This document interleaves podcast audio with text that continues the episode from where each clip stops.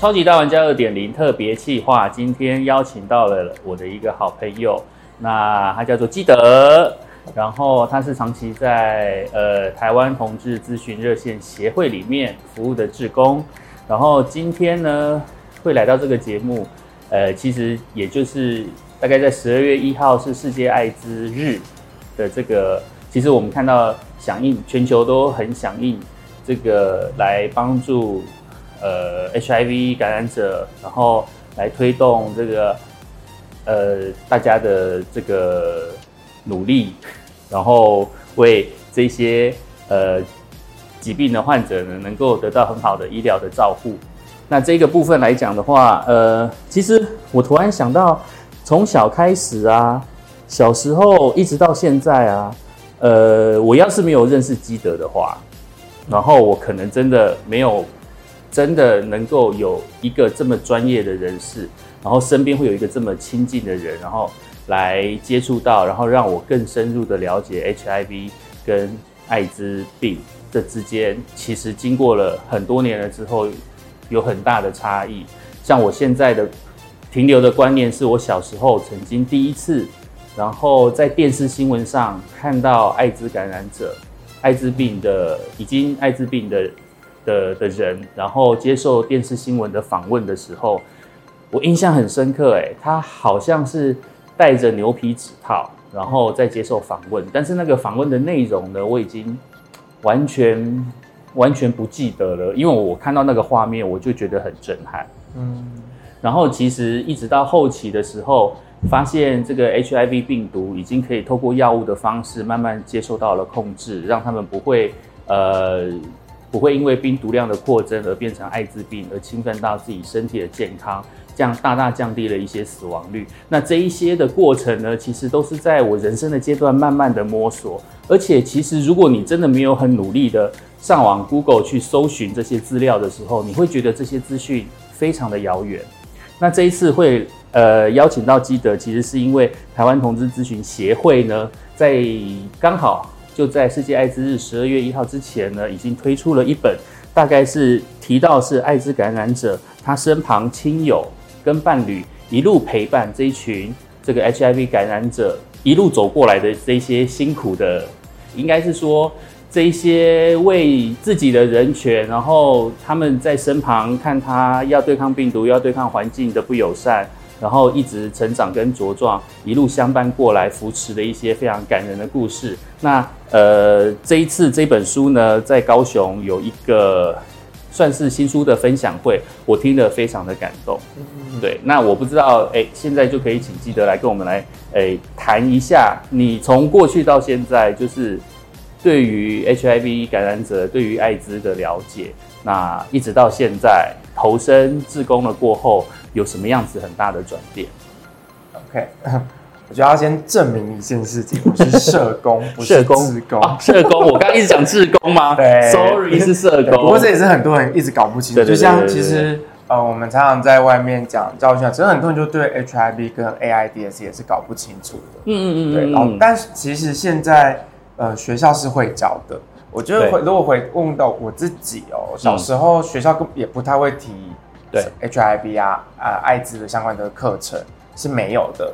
那一直到呃，就是我还在十五六岁懵懵懂懂的阶段，发现自己是男同志，就才开始想哦，这个疾病好像跟我有关系，或是很多前辈呃长辈 就会提醒说，哎，你要戴套要小心哦。对对。他就说，那为什么？才开始透过呃，就是网络去搜寻。嗯哼。但其实以前在网络搜寻，你也很容易找到，就是。艾滋就是会活得难看啊，死得难看的。对，这个这个言论，或者说，哎，感染艾滋很快，你就是会，嗯，活不过三十岁就死掉。嗯，所以是在我很年轻的时候，其实啊，身边也真的有人有这样子的想法，就觉得，哎，我是男同志，我现在才十几岁，可是我活不过三十岁。嗯，对，因为我我以后一定会感染艾滋，之后就会死掉。嗯哼哼哼，对，看那也在十几年前而已。嗯哼，但是。嗯，我觉得我算幸运吗？就是，就是我成长的过程，就是艾滋的的治疗啊，或者是在台湾的政策，它有很多的改变。对对，所以像现在，呃，可能以前大家都听到吃呃艾滋的治疗，就是要一天吃几十种药，几十种药，之后一次吃好几好几颗的那种。听说那个一颗可能都是这种这么大颗，嗯，这种大小，所以是很多人是吞不下去，而且吃了又会有副作用啊，然后你可能暴肥暴瘦啊，哎呀，又会产生其他的组织的一些其他的疾病，脂肪位移吗？有，哎，真的有，我有朋友，他真的是以前吃了，他就是腰很圆，嗯，可是其他四肢很瘦，就是副作用造成的，对。对啊，然后但是现在就是只要一天一颗。嗯，而且几乎没什么副作用，而且那个药药又超级小，比那个维他命还小。对对对对对，哎呀，其实我会觉得，呃，就是如果我今天没有这个，真的是跟基德这个很近距离的接触来讲的话，我觉得我的观念可能还停留在很早以前，很早以前，就是那种，哎，如果跟感染者共用马桶，会不会 会不会有什么问题？等等等，其实我。跟你讲很夸张，就是现在还是有普遍的有人这么认为，还是有人会这么认为，就会觉得哦，我跟你做一些亲密的接触，然后我可能就会有一些很担心的这个状况。那所有的担心其实都是因为不了解。嗯，那现在虽然说是这么的，呃，我觉得还有很多很多需要努力的地方，是让大家更认识认识这个疾病。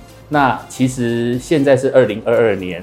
那对我来讲，印象非深最深刻的印象很深刻的是在一九九八年，我还在念大学的时候，那时候有一出日剧，那时候我们都在封日剧。那那一段日剧，那那一出日剧叫做《神啊，请多给我一点时间》。那对我来讲是非常的冲击，因为在那样的环境里面，呃，他既然是以艾滋，就是 HIV 感染者。为女主角的这个去角色，然后来去陈述这个故事。那其实，在日本当地，我觉得是一个很大的议禁忌议题。对，其实，在台湾也都已经是在亚洲的国家，呃，我们对于这个疾病的感染本身都已经不见得。是这么的清楚跟明了的。那其实，在日本当地那时候，其实要讨论的社会问题的另外一个重点，其实是援助交际的问题。哦，我觉得在那个年代是那样，因为我记得在那个时期呢，其实谈到的日本的呃社会问题，大部大部分都是高中生，然后要靠援助交际里面，然后去赚取一些金钱，然后去做他们想做的事情。那也也许就是这出日剧是从这个发想而来的，然后这个高中女生为了呃追求自己的偶像，要去看她偶像的演唱会呢，就搞丢了门票，于是透过援助交际的方式赚到了这些钱，再重新买了一张门票，能够跟偶像见面。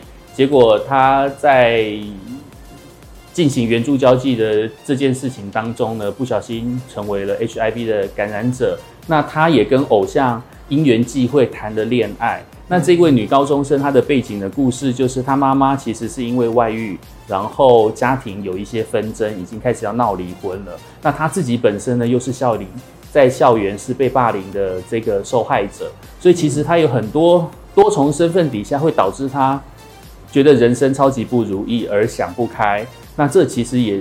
也反映到了，其实很有可能是在当时的日本的一些学生的一些社会问题所面临的一些心境上面的问题。那我觉得在那个时代就已经把这个比较深层的心理的层面里面去把它带出来。其实它有很多会是呼应到，其实真正在 HIV HIV 的感染者身上，他不但要面对自己的疾病之外，他还要面对社会上面的压力，以及他身上的压力同样也会。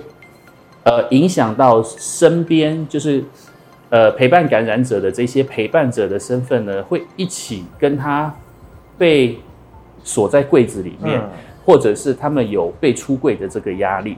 那其实，在这本书里面，我会我们可以看得到，呃，其实有很多的故事是从时间序来讲。哎，这本书记得要不要谈一下？他好像也是花了很多的时间。他刚好就是记录了整个这个这个 HIV 治疗者的过过程，刚好是最重大突破的这些年来。嗯，确实，嗯，其实我们这个访谈计划的缘起是先从一位呃，就是阿生江，他叫江玉生，他是一个艾对，也是一个艾滋工作者。对，然后他就当时就觉得应该要把就是感染者的亲友身边的人的。的故事记录下来。对，我觉得也也套一句我昨天听到的话，我觉得很很有感触，就是这些故事如果没有被记录，它等于就没有发生过。对。我觉得这个突然就是有很深的打动。对，那当时呃，其实这个这个计划主要是我的同事，嗯，就是小杜，是我们家的秘书长，他的呃他负责的。是。对，那就是他们当时，因为那时候我人在高雄工作，所以我没有办法就是参与到这个专案。嗯。对，那我现在就是只能参与到他产出、帮他推广的这个过程。对对。对，但其实很多的故里面的很多的故事，其实都是我们身边。嗯，很常听到，或是说，对，有些甚至是我们自己的义工身边的经验，但是因为他们出柜的压力其实很大，所以都是在里面都是用化名在化名。没错，对，就基本上我自己看说，哎，这到底是谁？然后他想很久这样子。那在二零一五年的时候，这个计划被发，就是就是呃，尤阿生他在网络上号召，对，那当时小杜就觉得，哎，这好有意义，而且也很符合。呃，我们艾滋小组想要去破除污名，然后透过故事去让更多人了解这个疾病的这个理念。嗯对，所以他也在我们小组内部发起，之后也呃就是邀集了很多的义工一起参与。所以，我们其实这本书前前后后大概十二十快二十位的义工。对，那如果又再加上帮忙打逐字稿的实习生啊，之后相关的。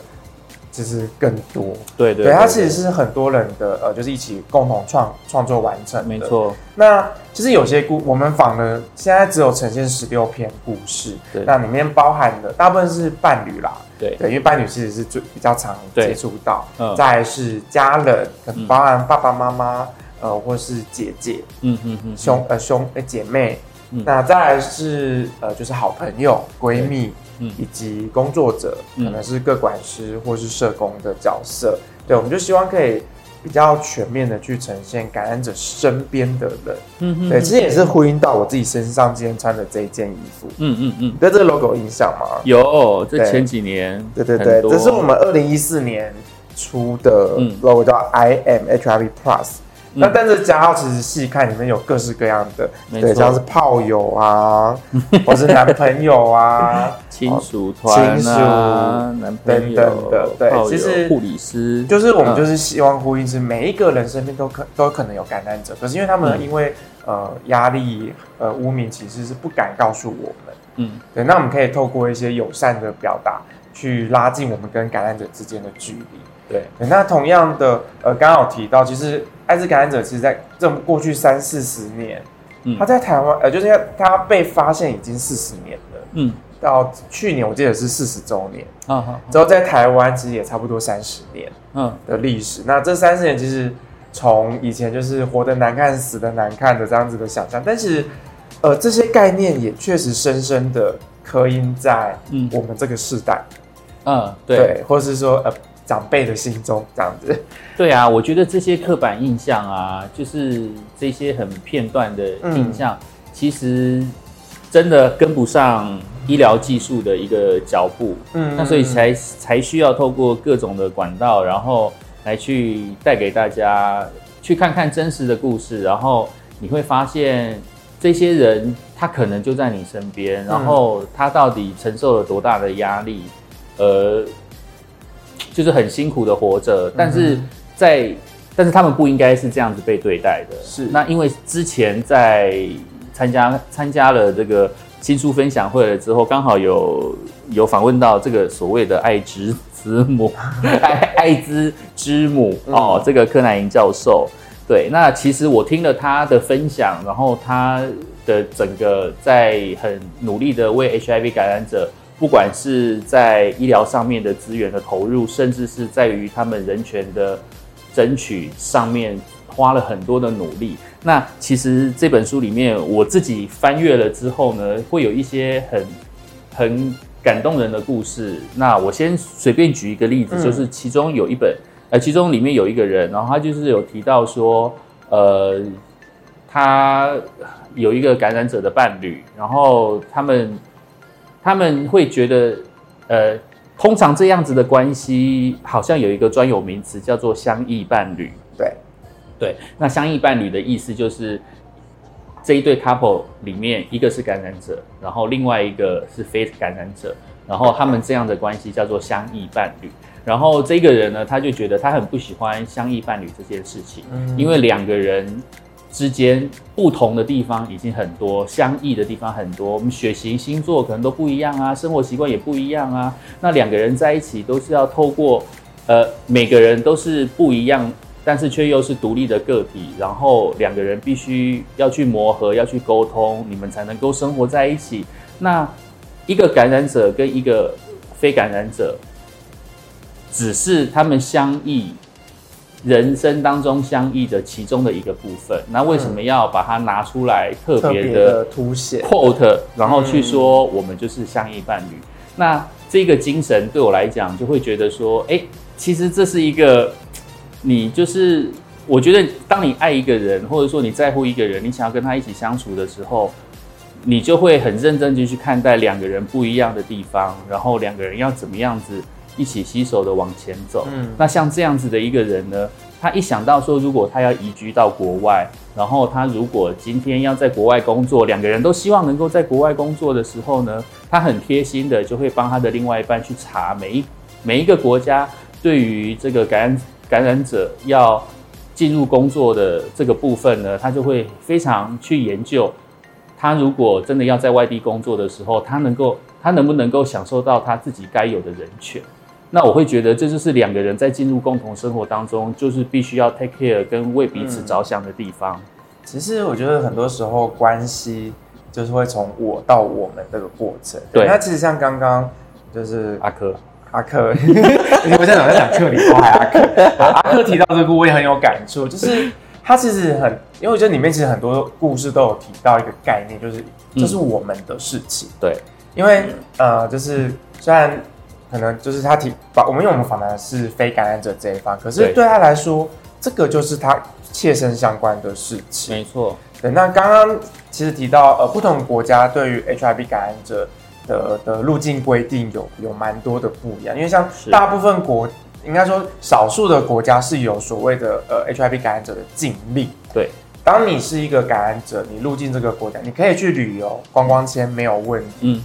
可是当你要超过三个月，要长期居留，甚至申请移民，嗯，很多国家是 say no 的。嗯嗯嗯嗯。对，其实，在二零一五年之前，我们都会说，连中国都比我们进步。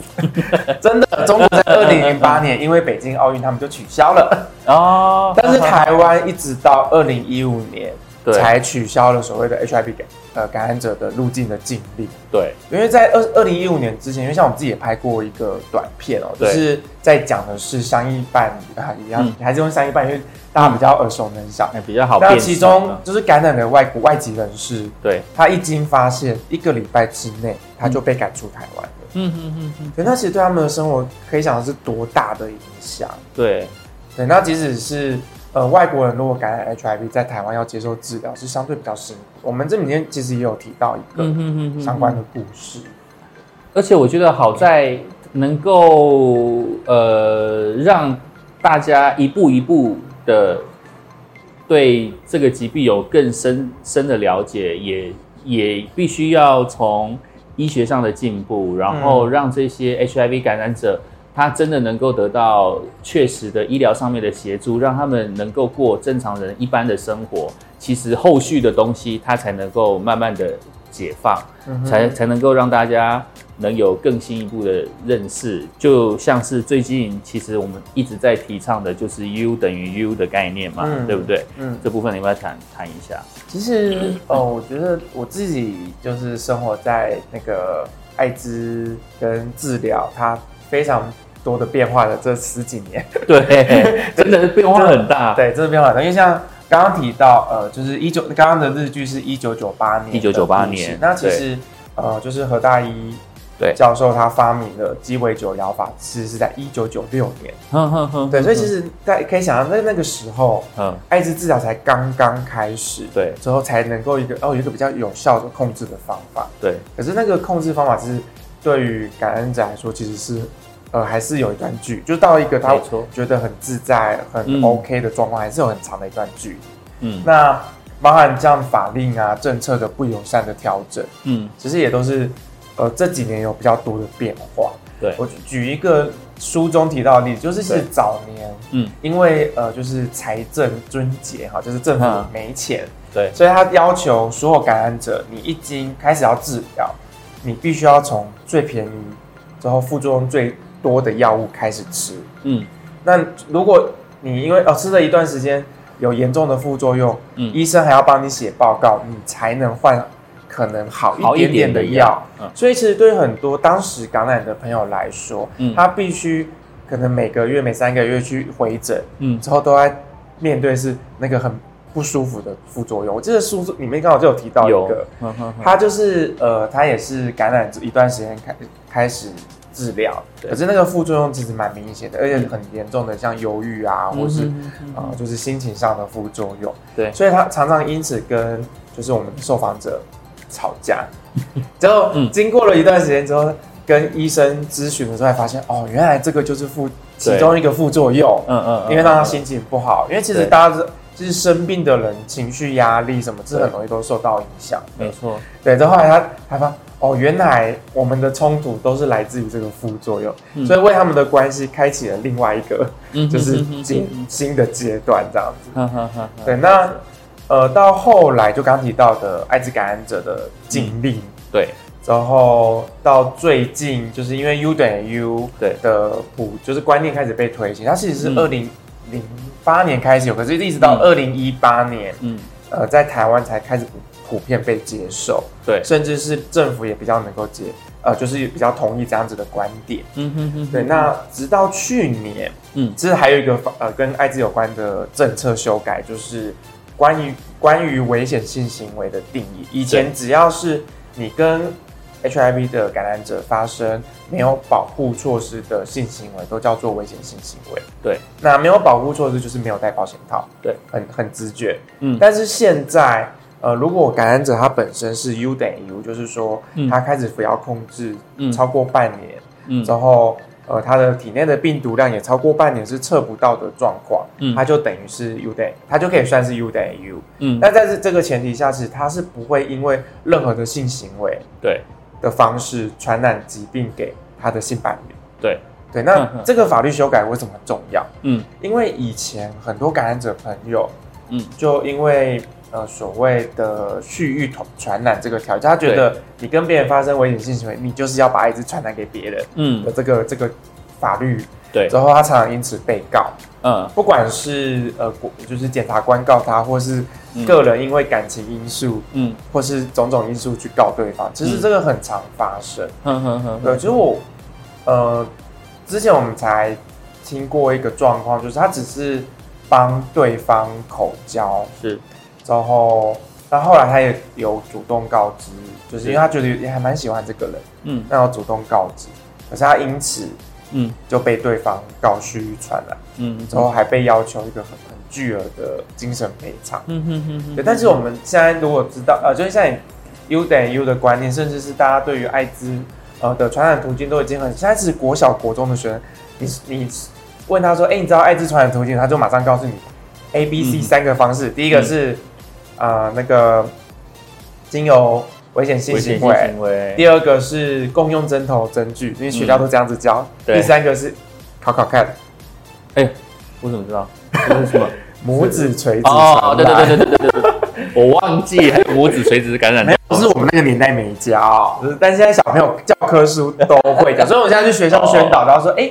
大家知道艾滋的传染途径是什么？就是他会讲到哦，A、B、C 三种，之后再去问说那有哪些体液会传染？大家也都可以讲得很顺。对，可是对于呃过去没有接受一个这些教育，但是同时又接受到艾滋很可怕、没办法治疗的这一群人，对，其实他们都没有机会可以与时俱进，或者是没错学习到一些新的知识。嗯嗯嗯，对。那其实对于感染者的呃压迫，或是像刚刚提到，因为这样子被告，甚至是嗯，我觉得比较难过，反而是。更多感染者是因为他的 HIV 的身份，嗯，被拒绝医疗，哦，被拒绝医疗，这是一个很严重的问题。我上次在听到新书分享会的时候，也听过了，嗯，这一段，我觉得那种感觉就是，其实他就是连带的心情受到影响。譬如说，像刚才你讲到，嗯，这个东西就是当他们有这个蓄意传播病毒的这个条款，嗯，的这个压力的存在啊。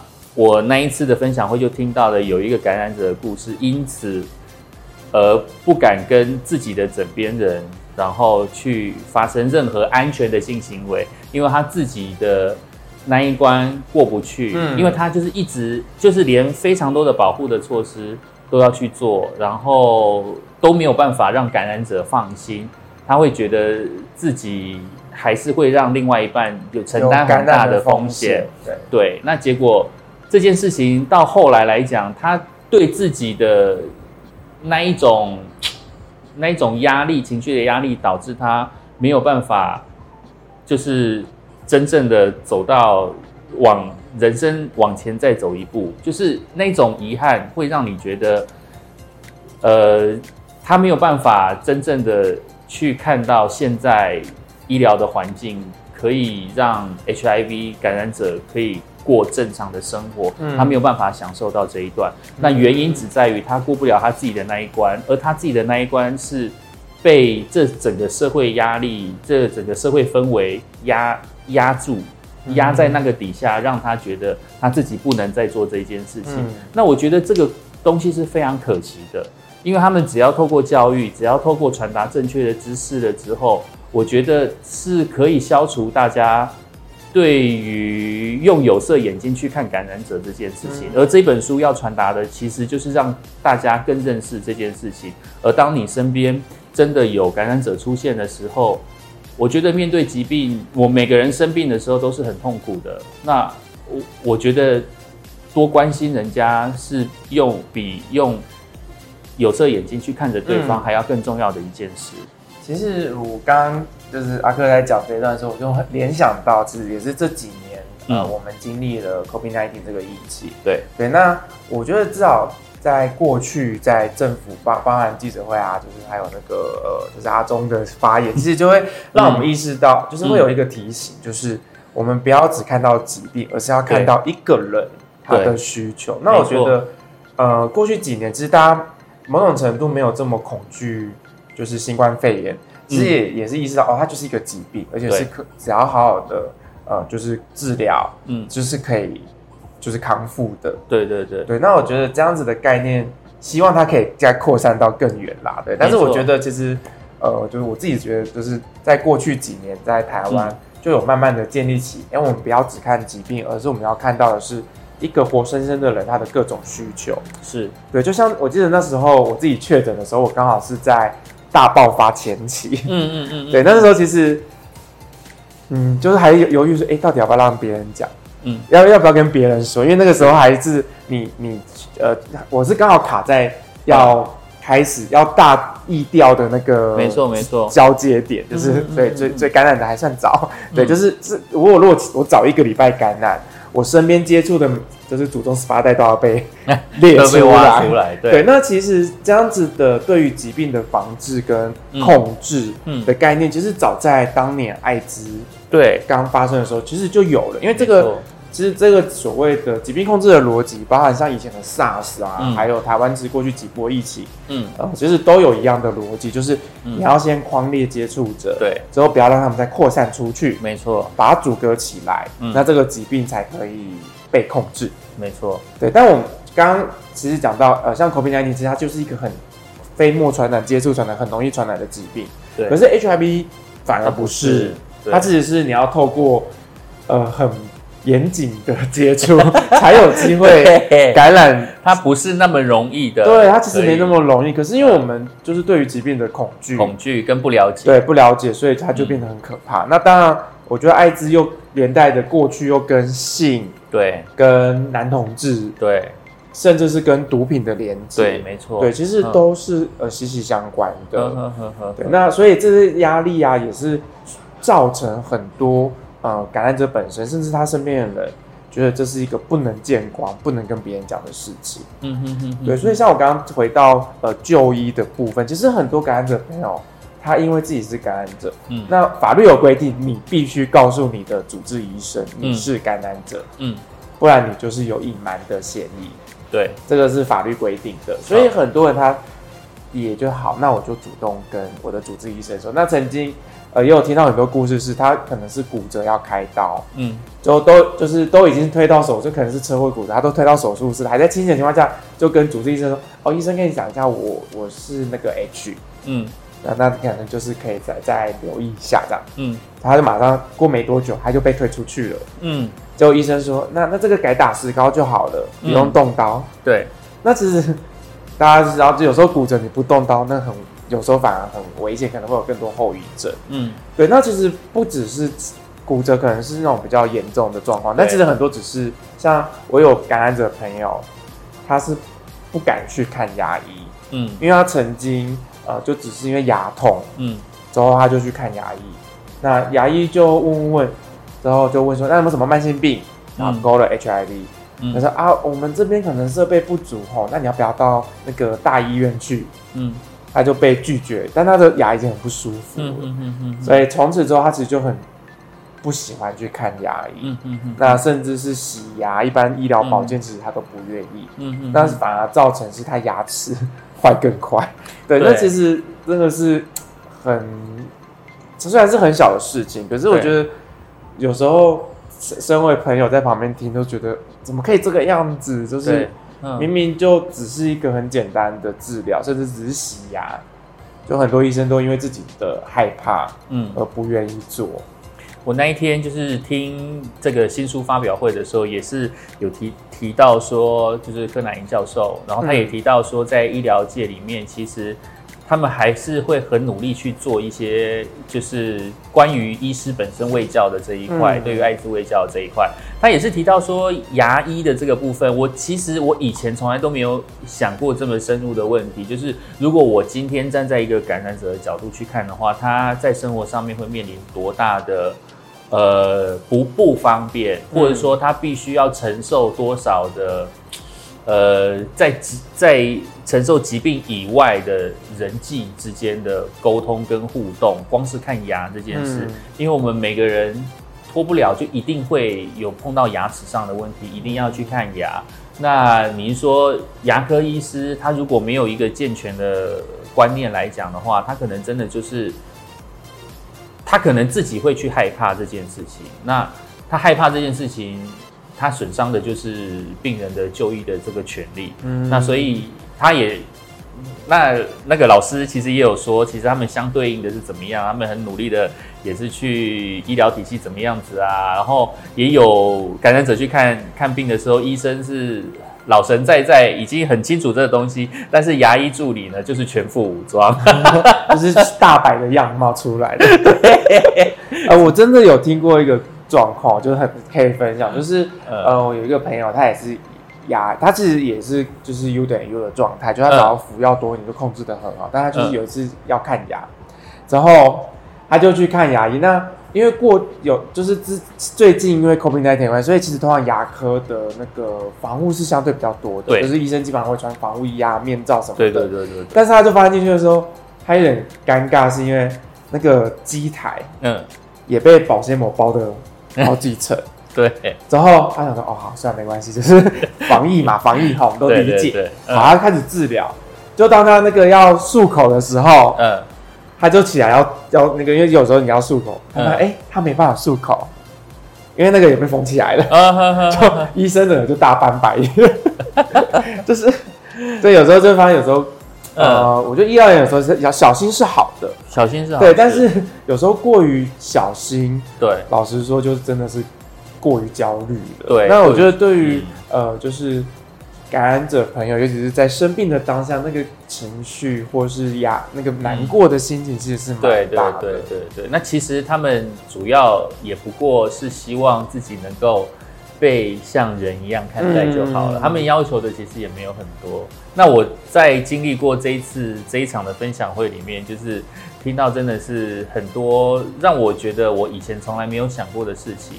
那当然，我以前也会觉得 HIV 感染者这几个字、艾滋这几个字，其实就是会出现在你生活当中的某些字里面其中之一。但是。你不可避免的就是，当他真在真的就在你身边的时候，那你能不能够真的是用一个很很正确的角度，或者说很正确的心态去面对这个疾病，你随时随地都可能会发这个这东西都会发生在你身上。像这书里面其其实有讲了很多的故事，这些故事呢不乏这些感染者，他之前都做好了心理的准备，他也很清楚的、很明了知道艾滋是怎么传染的，HIV 怎么怎么样子感染的，他可能都是一个很小心的人，但是。他就是会，他最后还是面临到了这样的疾病。那他要承受的心理的过程，在承受心理的负担的这个过程，其实需要很多很多时间去做心理建设。那其实是，呃，我会觉得，如果大家都能够有共同的知识，然后知道说这个东西不见得离你很遥远，嗯，但是他。当有这样的人出现在你身边的时候，其实是你就是把他当人一样看待就可以了，就是平常心，就是平常，真的是平常事。嗯嗯，我自我们其实热线艾滋小组，我们在做各种的，就是艾滋议题的推广。对，其实就是希望让每一个人都可以很平常心的去看待这个疾病。嗯，然后那就像现在我们都会说，呃，HIV 它。还有艾滋这个疾病，它已经是一个慢性病。对，你一经发现，就跟 B 肝、C 肝一样，就是服药控制。对，那好好做，就是维系你的生活作息。其实就跟一般人无异。嗯哼。对，那其实也老实说，也没有什么工作是有艾滋你就一定不能做的，基本几乎没有啦，真的几乎没有。嗯嗯。对，那呃，但是我觉得在过去的，因为。它毕竟是一个还相相对比较新的疾病，对，在四十年刚发生的时候，就是一个呃造成一堆人瞬间呃就是一夜之间就死掉很多人的那种状况，就是所谓的二十世纪的黑死病。对，但是到十就是二十四十年后的今天，嗯呃，它甚至是有可能可以被治愈的疾病。对，有时候它其实。在它人类漫长的历史当中，HIV 它其实就是一个相对历史很短的疾病。嗯，对。但是为什么我们要一直不断的讨论这件事情？嗯，其实我觉得也是因为它影响的人的很多。第一个是影响的人很多，影响的层面非常广。对，对。那呃，就是我们也以希望能够透过包含故事的传递、这本书的推广，让更多人可以更嗯啊，就是认识 HIV 这个议题。没错。然后也可以了解感染者。生活中会发生的各式各样的事情，嗯，那最后就是能够以一个很平常的心去面对这一切。那同样的，也是希望带给呃，就是感染者朋友本身，对，就是让他知道他自己不是孤单的一个人。包含呃，我记得里面有一个妈妈，她也是因为参加了支持团体，嗯，之后就哦，原来我不是唯一一个，对对，就是增加那个社群的连接，嗯，然后让。呃，有需要的人，他可以知道在哪边可以找到人聊，可以找到资源。我觉得这也是我们很努力想要做的事情。嗯，最后就是透过这本书，其实我们要建立的就是，呃，大家对于艾滋、对于 H I H I V 会有更直接、正确的认识，因为很多恐惧的来源都是因为我们的不认识，我们不了解。那如果真的大家很想要多多了解的话，能够有什么样子的方式，或者是说，除了我可以 Google HIV 之类的这些资讯来讲的话，我们可以透过怎么样子的管道，去卫生局嘛，或者说他很害羞啊，不知道该怎么办，是不是找台湾同志咨询热线协会呢？其实也是可以达到一样的方式。然后还有一些呃 HIV 感染者他的一些支持的系统，我相信在医疗体系上面应该。也是有做的很完善，有蛮多元。那我觉得推荐大家一个好用的网站，叫做啊，就是爽歪歪男同志性 性愉悦性教育网站，这是由我们爱滋小组所经营的网站。但是里面就是在谈。